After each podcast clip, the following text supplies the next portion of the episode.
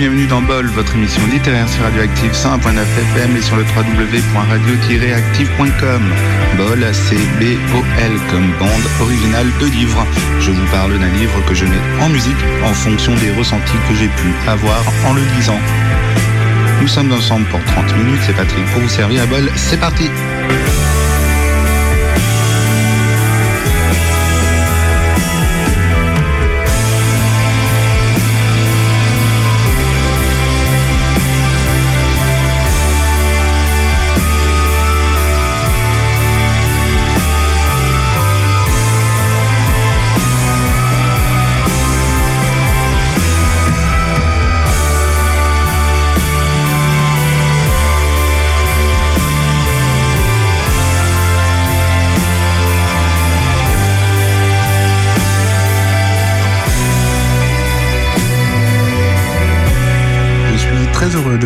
pour ce nouvel épisode de Bol consacré aujourd'hui au roman de Catherine Demeff jusqu'au lever du jour, roman paru aux éditions F de Ville. Alors pour les plus cinéphiles ou euh, téléphiles d'entre vous, euh, peut-être que le nom de Catherine de Meff vous dit quelque chose. En effet, cette euh, écrivaine qui nous livre ici son premier roman est avant tout comédienne. On peut notamment la retrouver au cinéma, dans pas mal de séries télé, dont celle qui cartonne en ce moment, je crois, qui s'appelle HPI, là, qui est diffusée sur TF1 que personnellement je connais pas d'ailleurs.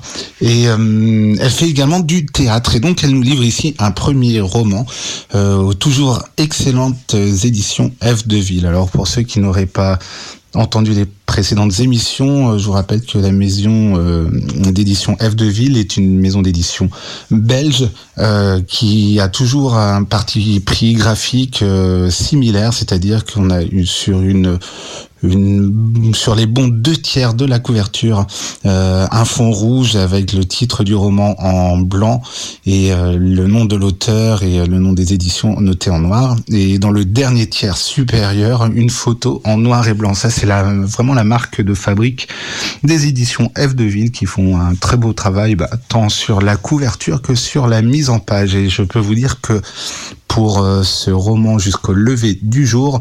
La mise en page a dû être sacrément euh, costaud parce que euh, ce roman a pour particularité d'être une espèce de long poème en prose, sans virgule, sans point. Alors en fait, on retrouve quand même des points ceux-ci apparaissent notamment à la fin des d'espèces de je sais pas j'allais dire de chapitres mais non à la fin d'espèces de, de paragraphes assez longs euh, qui euh, dégagent ben, un rythme assez particulier un petit peu euh, donc comme je vous disais à la manière des, des poèmes un rythme qui est assez doux qui est assez coulé, mais qui euh, révèle quand même une bonne part de noirceur parce que cette histoire euh, s'avère assez euh, pessimiste au final.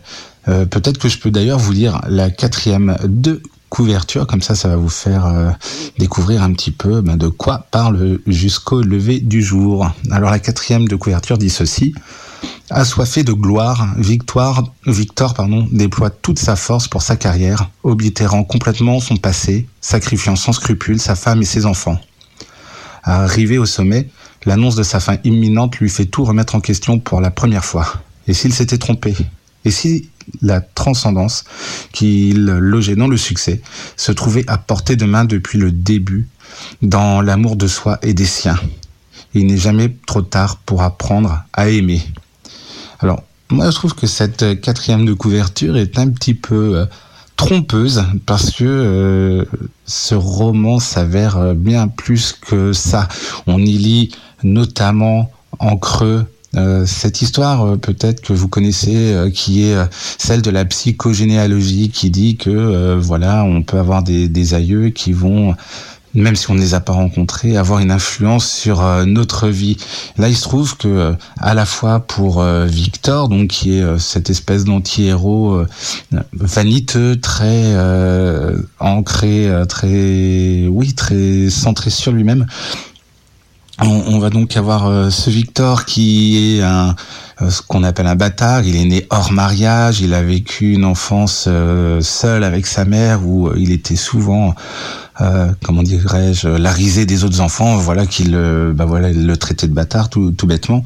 Et puis euh, de l'autre côté, il y a Catherine euh, et sa femme qui elle aussi a une une enfance un petit peu douloureuse parce que euh, bah voilà ses parents meurent alors qu'elle n'est qu'une enfant. Elle est hébergée euh, par euh, son grand-père mais aussi avec une tante qui est une vraie bigote. Et du coup elle a une enfance un petit peu particulière et forcément leur rencontre va donner un petit un petit côté explosif à leur vie, euh, mais ce côté explosif euh, s'avère véritablement une déflagration sur le long terme parce qu'elle va ruiner euh, la vie de Catherine et d'une certaine manière, peut-être par justement sa vanité, Victor en subira les frais également. Avant de vous en dire un petit peu plus, je vais vous passer un premier morceau de musique et on se retrouve juste après pour continuer à évoquer ce roman Jusqu'au lever du jour de Catherine Demeff, paru aux éditions F de Ville. À tout de suite.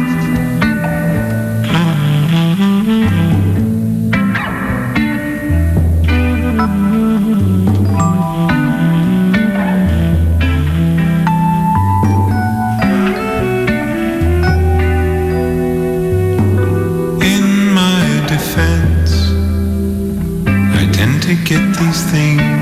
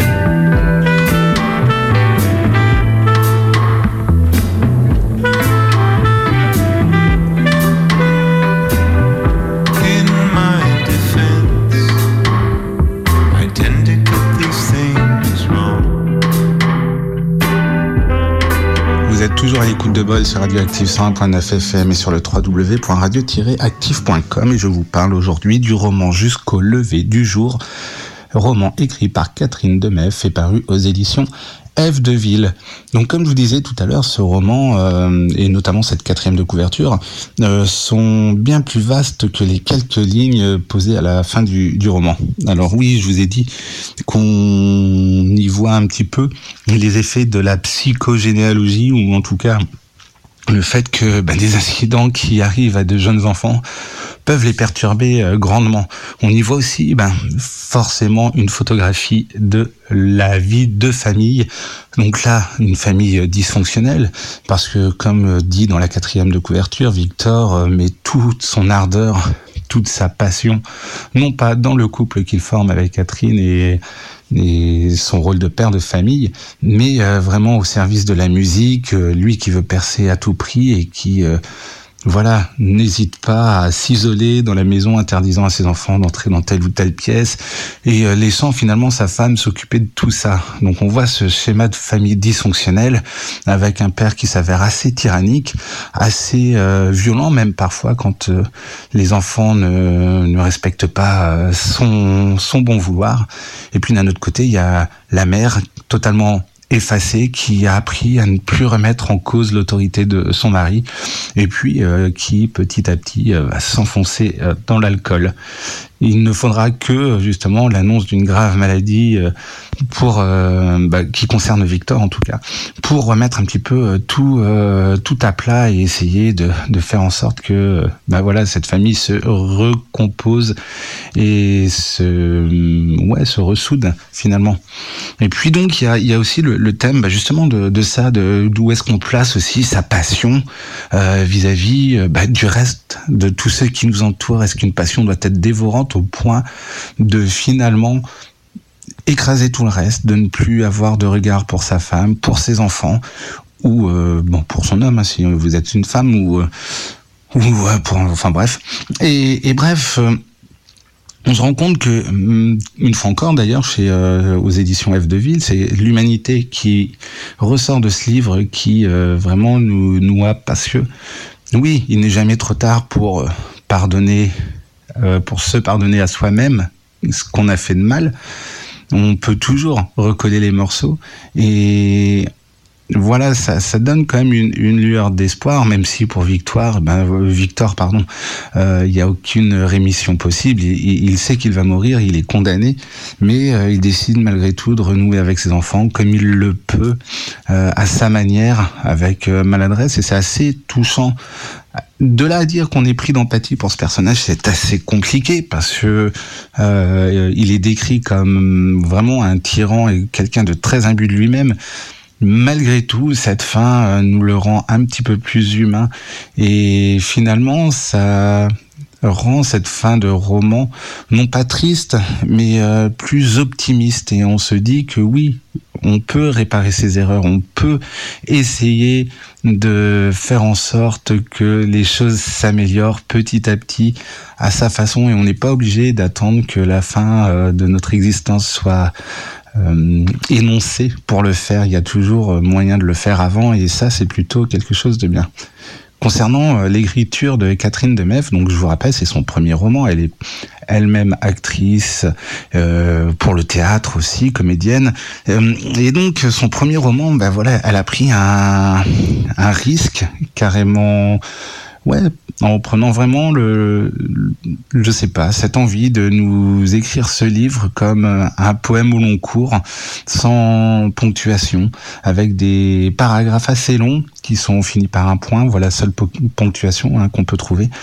Euh, c'est une écriture que je qualifierais d'assez sensitive, c'est-à-dire qu'on qu'on qu ressent en lisant ça que Catherine Demeff euh, cherche à appuyer sur des éléments euh, minimes qui vont donner des inflexions à son texte et qui vont euh, finalement nourrir la suite de son propos petit à petit, comme une petite euh, boule de neige qui, à force euh, d'être, euh, de tourner sur elle-même, devient une avalanche. C'est vrai que le début du roman est un petit peu compliqué parce qu'il faut se mettre dans le dans la tête de l'autrice et c'est pas forcément évident. Et surtout son style ben, est assez euh, assez euh, assez unique et ce qui fait qu'on on peut manquer un petit peu de repères. Mais fur et à mesure des pages qu'on tourne, et ben on prend euh, nos aises, on commence à bien découvrir les personnages, on commence à comprendre qui ils sont donc elle pose un petit peu les bases de leur psychologie euh, dans les dans les premières pages du roman, ce qui fait que vers la suite, eh ben on découvre vraiment qui ils sont et pourquoi ils sont comme ça. C'est vrai qu'on aurait pu imaginer un roman qui commence à l'âge adulte et qui euh, décide de revenir plus tard sur l'enfance par un jeu de flashback. Ici, on est plutôt dans une forme de linéarité qui euh, qui vraiment pose ses jalons avant de montrer les conséquences euh, bah voilà, de ce qui s'est passé dans l'enfance et puis de voir euh, bah, à la toute fin du livre qui sont véritablement ces personnages. D'ailleurs, petit, euh, petit, comment dirais-je, petit tour de passe-passe de l'autrice, c'est-à-dire qu'en page 231, par exemple, on retrouve cette fois-ci un, un texte vraiment de type roman, c'est-à-dire qu'elle abandonne euh, ce long poème en prose pour euh, retrouver un texte avec de la de la comment de la ponctuation avec euh, des, des, des, sauts de, de lignes voilà. Et bref cette fin c'est comme pour marquer un renouveau et pour renouer avec peut-être le style romanesque.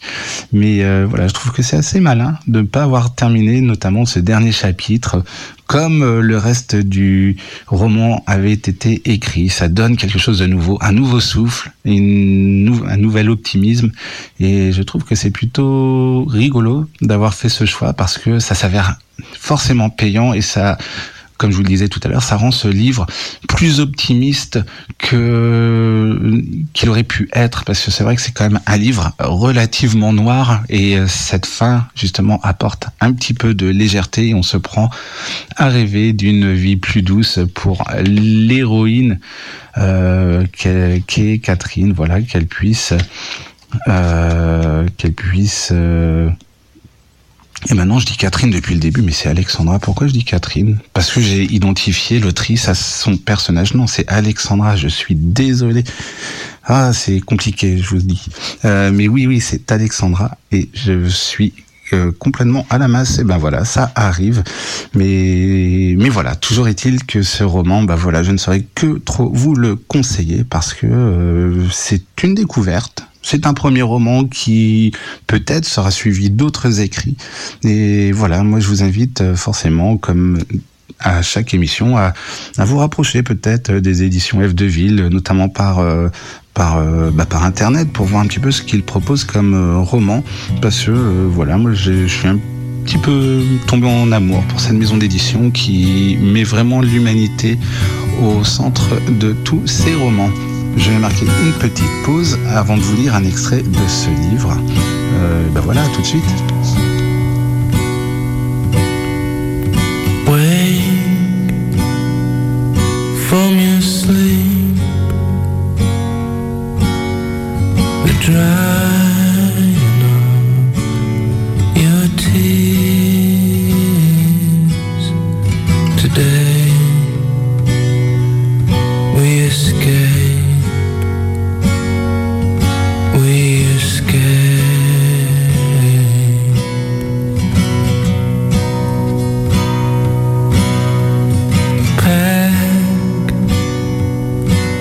get dressed.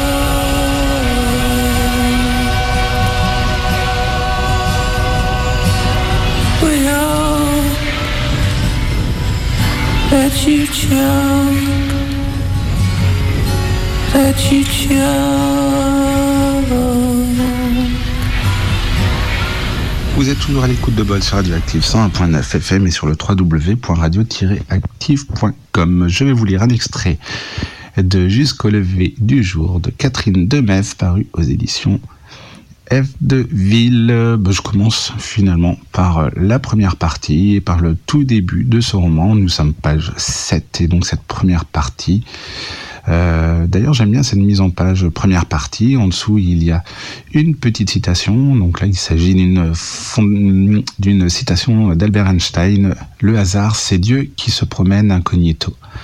Voilà, on est en 1957 à Meusancy, province du Luxembourg, en Belgique. Vive Jésus, vive Jésus, vociférait une sœur dans le dortoir, encore plongée dans la faible lumière de l'aube. Aussitôt la petite tirait le grand rideau jaunasse qui séparait son lit du lit voisin, se mettait à genoux sur le sol gris et froid, et commençait la prière du matin, tandis que la sœur traversait l'allée centrale, vérifiant que chaque pupille des religieuses de la doctrine chrétienne remplissait bien son devoir catholique la petite mettait ensuite son uniforme, un tablier et un béret bleu, et missel à la main, rejoignait le rang de ses camarades pour aller à la messe dans une discipline quasi militaire. La messe était dite par la doyenne de l'internat, sœur Marie-Agnès, qui était aussi leur professeur éclairé d'éducation sexuelle. Une fois par mois, les fillettes apprenaient combien l'homme et la femme étaient des créatures foncièrement impures. Par la science de sœur Marie-Agnès, elles avaient le privilège de mesurer toute la miséricorde de Dieu à leur égard. Le Seigneur était leur seule voie de rédemption pour les péchés mortels qu'elles n'avaient pas encore commis. Elles se faisaient donc un devoir de lui témoigner l'obéissance la plus absolue. Les pupilles assistaient au cours jusqu'au repas du midi, un jour sur deux des betteraves rouges, parce que les sœurs en cultivaient dans les champs autour du pensionnat. Ensuite, les petites internes allaient en promenade pendant 45 minutes, toujours à trois, pour éviter les potentiels incidents que leur jeunesse sérotomane aurait pu provoquer, si par malheur leur pas les menait jusqu'au collège Saint-Joseph, un internat de garçons. Elles avaient l'ordre de détourner la tête pour ne pas croiser le licencieux regard des jeunes, des jeunes, hommes pubescents. Pardon. Elles retournaient alors en cours jusqu'à l'heure du goûter, puis c'était l'étude jusqu'au souper. Toutes regagnaient sagement leur niche. Très peu s'autorisaient le moindre écart au, au règlement d'ordre intérieur qui imposait l'extinction des feux à 20h30 la petite avait réussi à conclure un marché avec sa voisine de chambre, Léonie, dite Nini, qui avait peur de dormir toute seule, elle autorisait Nini à venir dormir dans son lit et en échange, cette dernière faisait ses devoirs de mathématiques. Blottis l'une contre l'autre, sursautant au moindre bruit, ceinturant de leurs mains le faisceau lumineux de la lampe pour ne pas se faire surprendre. Elle s'adonnait tout de même à de subversives lectures dans une promiscuité pour le moins saphique. Les fillettes lisaient parfois jusqu'à plusieurs heures dans l'obscurité épaisse du dortoir et s'endormaient le cerveau pétri de rêves romanesques lorsque la voix tonitruante de la sœur retentissait dans le dortoir à la gloire de Jésus Nini avait juste le temps de ramper jusque dans sa chambrette pour en tirer le rideau et apparaître dans l'allée centrale, fidèle parée pour la prière. La maman de Nini, Simone, venait les chercher tous les samedis matins. C'était une des rares femmes de Meussancy à avoir le permis de conduire, et bien qu'elle pensât que conduire était une extravagance contraire aux lois de Dieu, et au devoir d'une femme, Maria appréciait Simone, car elle faisait partie de la Légion de Marie, son groupe de prière. Maria s'habillait toujours de robes austères et de gros souliers à talons plats. Ses bras étaient blancs et lourds et parcourus de nervures violacées, comme de la porcelaine craquelée. Elle ne se lavait pas, ou trop rarement, et sentait la transpiration et les remugles d'un corps toujours couvert, même par les grosses chaleurs. Ses cheveux sévèrement tirés en arrière soulignaient ses attributs peu flatteurs, de petits yeux perçants, un nez épaté, une bouche aux lèvres épaisses qui s'étirait vers le bas, dans une grimace de mécontentement constant. Depuis toute petite, Maria pouvait rester assise des heures à observer les autres dans un silence scrutateur. Elle ne bougeait plus. Toute vie semblait momentanément l'avoir délaissée.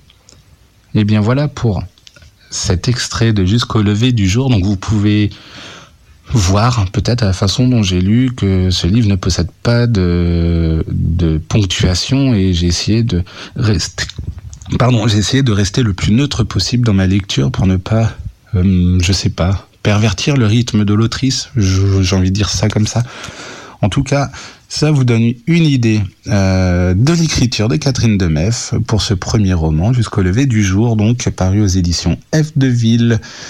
Et eh bien voilà, je crois que j'en ai terminé pour cette émission. Nous nous retrouvons la semaine prochaine pour un nouvel épisode de Bol. Et en attendant, bah, restez branchés sur Radioactive 100.9 FM. Allez, salut Je le monopole de la souffrance, la tienne je ne l'entendrai pas. J'ai un de la taille de la France, personne n'a plus mal que moi. Veux qu'on m'adore bien plus que ça. Son passé bien t'es pas dedans, je veux qu'on veuille mourir pour moi.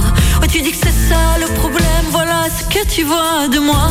Mais si c'est bien moi le problème, bah je t'en prie, solutionne-moi.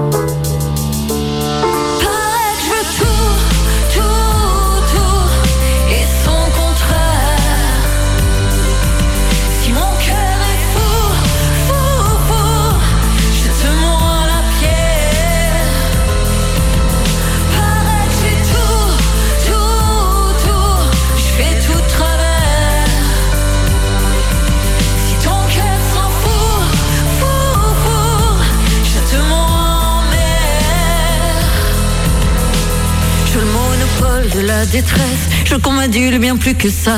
Qu'on m'idolâtre, qu'on me déesse quand je suis odieuse et hors de moi. Je veux pas être seule quand tu me laisses. Mais quand t'es là, et bah casse-toi. Je veux de l'amour à grande vitesse. Et puis le golden globe du drama. Ouais, tu dis que c'est ça le problème. Voilà ce que tu vois de moi. Mais si c'est bien moi le problème, bah je t'en prie, solutionne-moi.